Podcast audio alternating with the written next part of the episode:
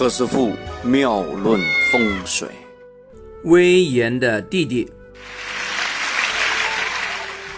哎呦，这是为什么讲威严呢？难道要讲《三国演义》那个造反派威严吗？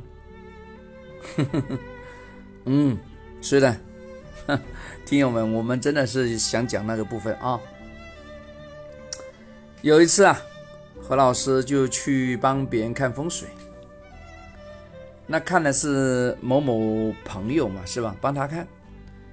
哎呀，边上的有一个老板啊，他也过来看，因为呢看到何大师拿一个罗盘在那里量来量去的，说这个是财位，那个是煞位，这个地方应该放那个收银桌，这个地方应该放灶台啊，这个地方应该放个知客台啊。讲的他蛮有兴致的，很好奇啊，跑过来凑热闹啊。然后等我跟那个主人家聊完了风水，讲完布局了之后呢，他也跑过来喝茶啊，都没请他，他自个儿跑过来啊。他突然讲讲讲呢，他突然就慨叹的讲了一句，他说：“何大师啊，他说，哎呀，我们中国这个学问呢，真的是博大精深啊。”就连这个长相风水啊都很准，哎嘿，我说奇怪了哈，他还主动的来挑话题呢啊，看来他有点什么经验要说啊，那我就接话就接下来了是吧？我说，呃，陈老板，你有什么特别的经验吗？哎，这个话匣子就开了啊，于是。他就把这个的故事讲出来了啊！现在我就以那个第一人称来把他那故事跟大家讲一讲啊。他说啊，我以前呐，呃，在隔壁一个商场那里啊，我开那个时装的，做实款的。那时候呢。我有一个呢认识多年的一个朋友啊，常常来看我，是吧？他也不是帮衬我生意了，只是来看看。那为啥呀？因为他经常很有时间呢，他经常性的失业，没工作，所以呢常到我店里面呢找我喝茶，吐苦水。啊，他经常埋怨说他上司怎么不好，怎么丢脸他，呃，怎么让他没有发展的机会。嗯，最后干嘛？最后就炒卖黄金了，炒卖股票喽，是吧？可是呢，刚好呢，他对股市又不是很敏感，可能也是因为那个运气不好吧，那就把朋友给他投资的钱就全部就输光了，然后又没工作了。刚好呢，哎，我那个店子呢要扩充，是吧？也需要点人手。他刚好又是我的好朋友呢，那我就想关照他啊，对不对？请他过来帮忙，请他过来打理嘛，对吧？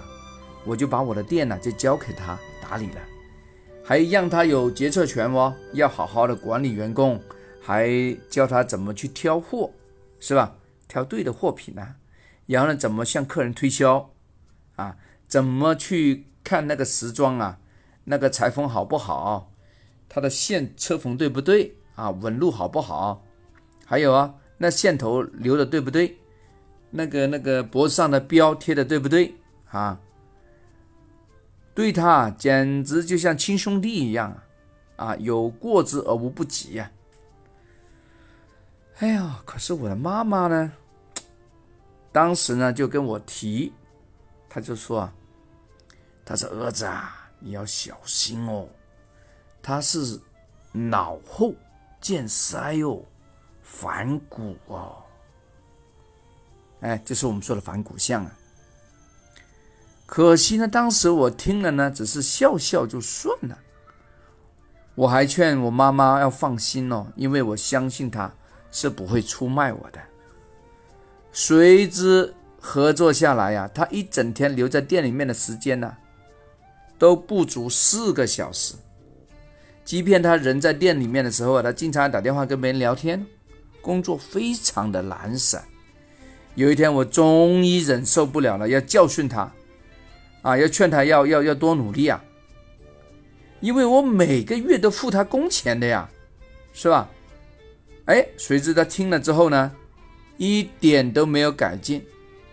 原来啊，他早就想得招了，要另起炉灶。那时候呢，在我店隔壁啊，不远地方有个店呢，租客呢期满要搬出去。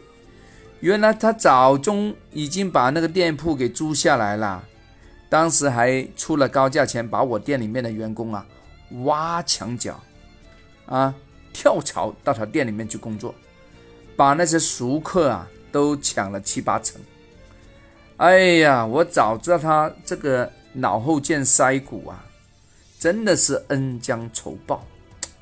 哎，当年要是知道这个面相上的绝招的话。我就不会招他了，不会引狼入室啊！听友们，刚才讲的这个就是反骨相啊。为什么我把题目变成那个威严那个呢？因为也是造反，反骨，它的原理是一样的，只是骨长的地方不一样而已。好，OK，这是恩将仇报的一个反骨相。好，今天讲完了。大家也可以拿这招来印证一下边上的人，也可以看看你的员工对不对呢？